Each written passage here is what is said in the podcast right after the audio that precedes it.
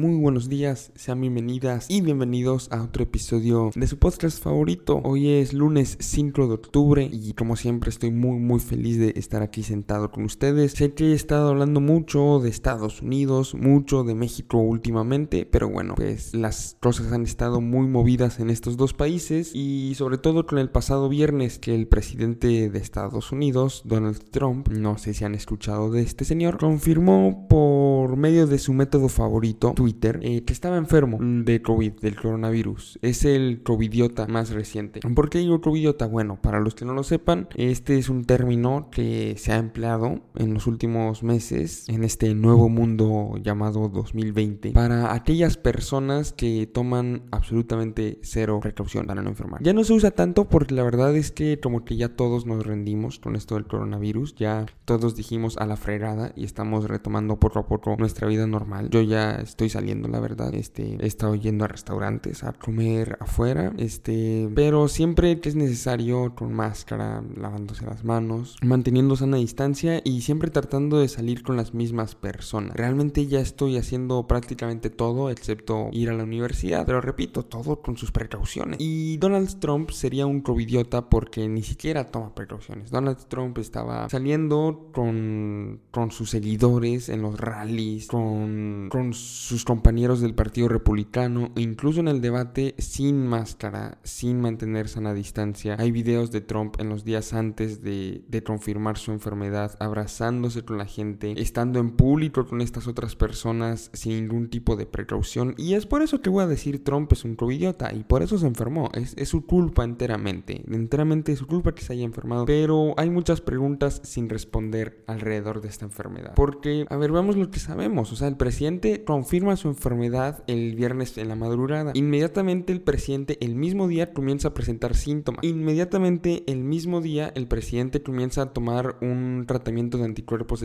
completamente experimental de la compañía Regeneron. Que esta, estos anticuerpos sí han estado sirviendo, pero siguen siendo experimentales, no han sido aprobados. Están haciendo pruebas apenas. Y ese mismo día el presidente se va de la Casa Blanca al hospital. Supuestamente nada más como medida preventiva, aunque ahorita ya están saliendo reportes de que pues ya llevaba varios días enfermos en realidad. Eh, no, perdón, que ya había tomado oxígeno antes de ir al hospital, ya le habían dado oxígeno. Y recordemos que el oxígeno pues nada más se lo están dando a personas que ya están eh, en lo que llamarían 95, abajo de 95 en cuanto a saturación de oxígeno, y sobre todo abajo de 90, abajo de 90 ya empieza a ser peligroso. Hablando de eso, este les recomendaría comprarse un oxímetro. No son muy caros, están como 600 pesos y pues sí puede salvarte la vida porque en el momento en el que tus niveles de oxígeno ya están en 92, 91 de ese PO2, pues ya es momento de ir al hospital y la mayoría de la gente que muere eh, de este virus es porque llega al hospital muy tarde, ya con niveles de oxígeno muy inferiores. Entonces, si te compras un oxímetro, son de verdad 600 pesos que te pueden salvar la vida porque si estás presentando síntomas, nada más andas tú monitoreando en casa tu oxígeno y sabes ya en qué momento es necesario llegar al hospital y si llegas al hospital antes de tener el oxígeno excesivamente bajo, tienes muchísima más chance de librarla, de salir de esta complicada situación que no le deseamos a nadie. Eso no significa que no estemos felices de que el presidente, eh, el covidiota presidente, esté pasando por esta situación.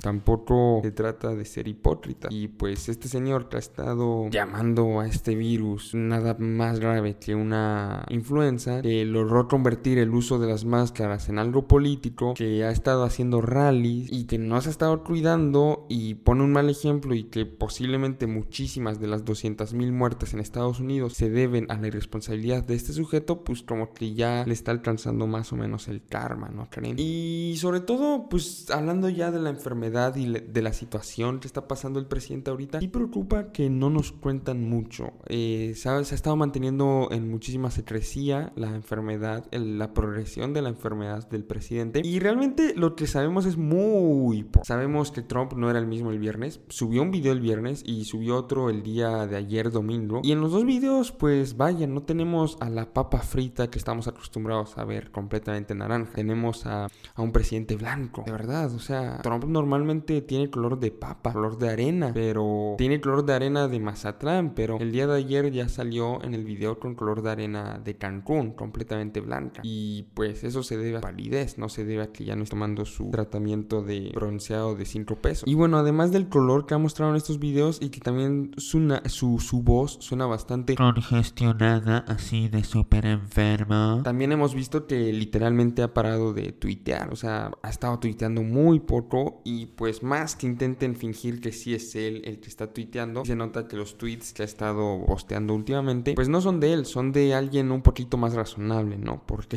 sabemos que si Trump hubiera tenido acceso a Twitter estos días, que tanto se está especulando acerca de su salud, ya hubiera tuiteado un grave número de pendejadas, pero no, está dejándolo todo bastante relajado, entonces sabemos que bueno, no está él tuiteando. Y para que Trump se separe de Twitter, de verdad que está pasando algo serio, o sea, este presidente no ha soltado eh, Twitter en ningún momento desde que llegó a la presidencia y desde antes tampoco. Ahora, en cuanto a medicinas que ha tomado, sabemos que el presidente, además de, estos anticuerpos experimentales, que posiblemente van a ser los que más ayuden una vez que sean aprobados, también ha tomado el remdesivir, este, esta enfermedad que fue aprobada, esta medicina, perdón, que fue aprobada hace varios meses para tratar a pacientes, pero lo que más importa es eh, la dexametasona que ha estado tomando del sábado. Estos son esteroides que ayudan a la inflamación, especialmente la inflamación provocada por la tormenta citoquina que, provoca nuestro sistema inmune, porque estaba leyendo en, en The Atlantic un artículo de un doctor que habla acerca de sus pacientes del coronavirus y que normalmente los dividen en los hospitales en dos etapas. La primera, que es la, la provocada por el virus, que es que se te está metiendo en el cuerpo, está llenándote los pulmones, te cuesta un poco respirar, etcétera, etcétera. Y la mayoría de los pacientes se quedan en esta primera etapa, pero los pacientes más graves entran a la segunda etapa, que es cuando ya los efectos o los padecimientos que estás teniendo vienen debido a tu propio sistema inmune, que está peleándose con el virus y pues no sé, tu sistema inmune es muy enojón y está exagerando su respuesta, ya saben, está, está, siente que está en la Rosa de Guadalupe y está exagerando demasiado este, el drama. Entonces, pues manda demasiada pelea y eso, pues tu cuerpo termina doliéndose también por tanta pelea y, y te termina lastimando y sobre todo en inflamación te terminas inflamando y ahí es donde entran los esteroides que, que ayudan a detener o a reducir esta inflamación y entonces si le están dando estas pastillas, la dexametasona, bueno, no sé si sean pastillas, perdón, si le están dando esta medicina, la dexametasona, este, posiblemente se deba a que está en la segunda etapa ya, que es la peligrosa. En esta segunda etapa es donde se ven las muertes. O está en transición a la, a la, a la segunda etapa, que eso sería preocupante. Pero también podría ser, bueno, algo que se ha estado manejando mucho es que Trump, pues, es un señor bastante ignorante, ¿no? Comenzó la epidemia diciendo, según el de broma, que las personas se deberían inyectar Lysol, el desinfectante, aerosol, desinfectante. Ya. Todos tenemos cinco de estos en la casa. Bueno, Donald Trump, según el de broma, propuso que te lo inyectaras. Por favor, no lo hagas. Entonces podría ser que le haya sugerido a sus doctores, todo enojón, denme dexametasona, sí o sí. Y los doctores, no, mira, si te damos dexametasona antes de que lo necesites, podría ser contraproducente, porque si es contraproducente si te lo dan de tiempo. Y Trump, no, no, no, yo quiero el dexametasona ya, ya, ya, ya. Y entonces, pues se lo tuvieron que dar ya, para que el bebé no se enojara mucho y pues a lo mejor empeora por eso. No creo que esa sea la situación, no creo que hayan doctores tan mentirosos, pero bueno, si acerca, bueno, ahorita voy a hablar de eso, porque acerca de doctores mintiéndole al público, porque se ha estado especulando mucho acerca de que los doctores de Trump nos, nos han estado mintiendo a todos, este, pues hay un historial importante de esto. Por ejemplo, estaba leyendo de Woodrow Wilson, que en octubre de 1919 sufrió un, derrame cerebral bastante grave, uno así gravísimo, eh, mientras estaba en la Casa Blanca. Él era presidente, acababa de terminar la Primera Guerra Mundial y, y tiene un derrame cerebral, eh, que lo deja literalmente paralizado. Todo su lado izquierdo del cuerpo está paralizado. Y es un momento importante para el país porque el Senado está debatiendo si deberían entrar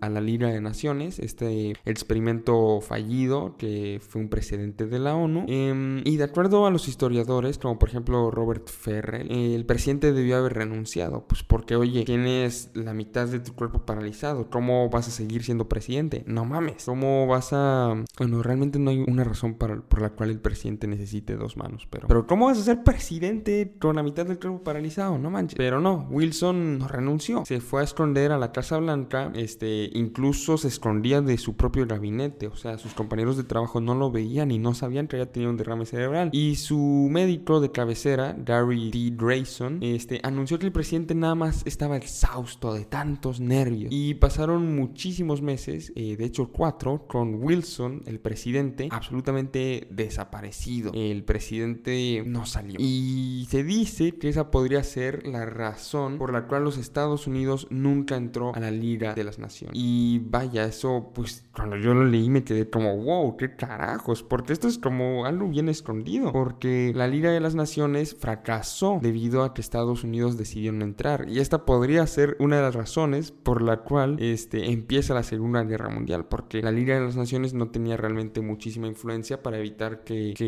Alemania invadiera Polonia en el 39, que es lo que comienza la Segunda Guerra Mundial. Y, y entonces a lo mejor si Estados Unidos hubiera estado en la Liga de las Naciones, hubieran tenido más poder y se hubiera podido evitar la Segunda Guerra Mundial. Entonces es muy interesante que existe la posibilidad de que todo este proyecto de la Liga de las Naciones haya fracasado únicamente por este un derrame cerebral y un presidente que pues no quería admitir que había tenido un derrame cerebral. Y bueno, saliendo de todo este enorme paréntesis, el punto es que hay un presidente importante de los médicos de cabecera mintiéndole al, al, al, a un pueblo o a la civilización estadounidense acerca de la enfermedad del presidente. Entonces es muy viable que ahorita Trump nos esté escondiendo, pues vaya, ahorita Trump podría estar acostado, muriéndose o paralizado o con un infarto o con un hígado que no le esté funcionando, pero, pero no nos van a decir nada porque pues, lo pueden esconder sin ningún problema. Claro, en estos tiempos va a ser más difícil con el internet y todo, y por eso Trump también está, Trump está bastante asustado ahorita y se le ha notado. Está bastante asustado sobre todo en cuanto a su imagen, porque un, un, presidente que ha estado, pues vaya, insultando tanto, menospreciando tanto al coronavirus y que de repente, oye, se enfermó y sabes que está súper enfermo, pues como que no queda bien esa historia. Entonces Trump está medio desesperadito, intentando demostrar que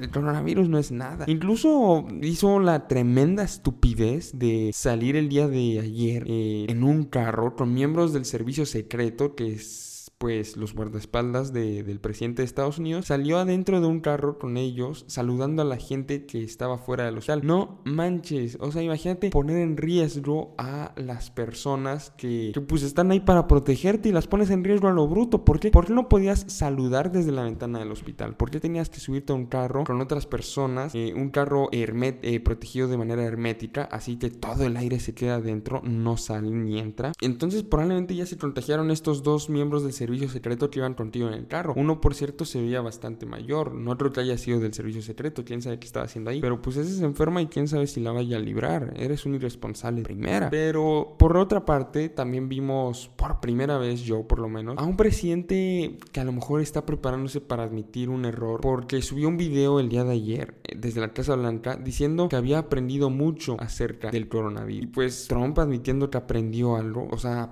si admites que aprendes algo, significa que admites que no sabías algo. Y Trump admitiendo que no sabía algo, eso sí no me lo esperaba. Y me va a sorprender muchísimo si sí termina sucediendo. Vamos a ver qué, qué transcurre desde ese ángulo. Pero bueno, eh, para concluir acerca de la enfermedad de Donald Trump, tenemos que quedar de acuerdo en que el coronavirus es una enfermedad muy radical, ¿saben? Eh, esta es una de las razones por las cuales han habido tantos debates en cuanto a si se debe abrir o no. Porque es una enfermedad que para empezar a muchas personas se las pega. A muchas personas no les hace absolutamente nada. Este, ay, ni me había dado cuenta que estaba contagiado. El otro día estornudé y ya, eso fue todo. O, ay, el otro día me dolía un poquito el cuerpo, pero ya, eso fue todo. Y otros ni siquiera tienen síntomas. Y es la gran mayoría a las que no les pasa absolutamente nada. Pero luego hay personas en población de riesgo o incluso completamente saludables a las cuales sí les pasa algo. Y si sí te pasa algo, bueno, pues no te preocupes. O sea, preocúpate porque es muy impredecible. Puedes tener que ir al hospital, pero estás en el hospital y cinco horas después ya estás bien. O cinco horas después ya te tienes que conectar un ventilador.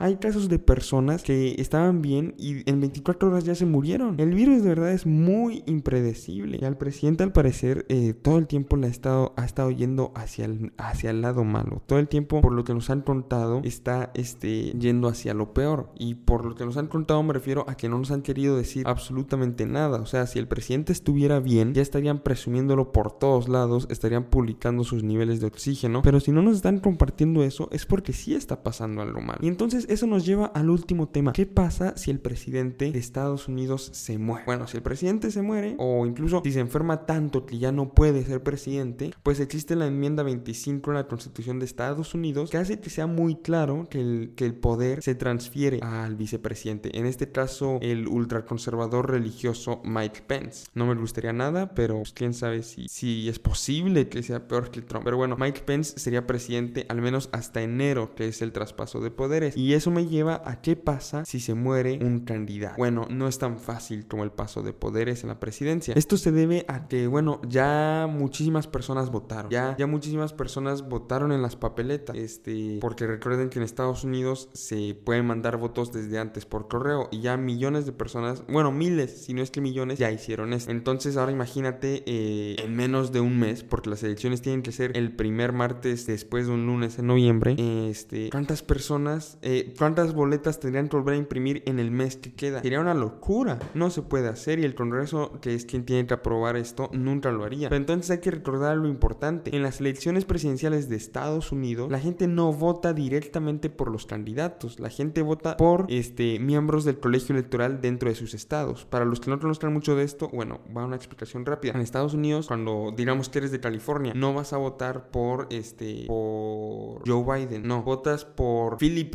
Kakasaki, que es no se me podía ocurrir un mejor nombre, perdón. Bueno, entonces votas por Philip Kakasaki, este quien prometió o es miembro del Partido Demócrata y él va a votar en diciembre 8 que se hace esta reunión. Bueno, no me acuerdo si diciembre 8 o diciembre 16, pero uno de los dos se hace, esta reunión en el Senado de Estados Unidos donde pues dice, hola, a mí me votaron porque yo prometí votar por Joe Biden. Entonces estoy aquí para votar por Joe Biden. ¿Sí me entienden? Entonces, bueno, lo que podría pasar es que hagan de cuenta que se muere Trump. Ok, ya, Trump no es candidato. Pero John Takakuki, que era el californiano que iba a votar por Trump, sí está vivo. A él no le ha dado el coronavirus. Él no es un covidiota, sí se está cuidando. Entonces, John Kakusuki eh, puede, tú si eres republicano, votas por él a pesar que diga John Kakusuki va a votar por Trump. Bueno, no ignora lo de Trump. Tú votas por John Kakusuki y él en el Senado de Estados Unidos en diciembre va a decir, bueno, Trump murió, pero yo hablé con mis otros compañeros del colegio electoral y decidimos que vamos a votar, este, no sé, por Mike Pence o vamos a votar por Lindsey Graham o Mitch McConnell, yo qué sé. Pero si me entienden, o sea, realmente no importaría mucho eh, en cuanto a logística. Seguiría siendo casi lo mismo, nada más que los republicanos a lo mejor no sabrían por quién están votando, porque la decisión al final sería este de los miembros del colegio electoral, no de ellos. Y bueno, señores, este fue el episodio de hoy. Este, yo la verdad no quiero ser muy explícito,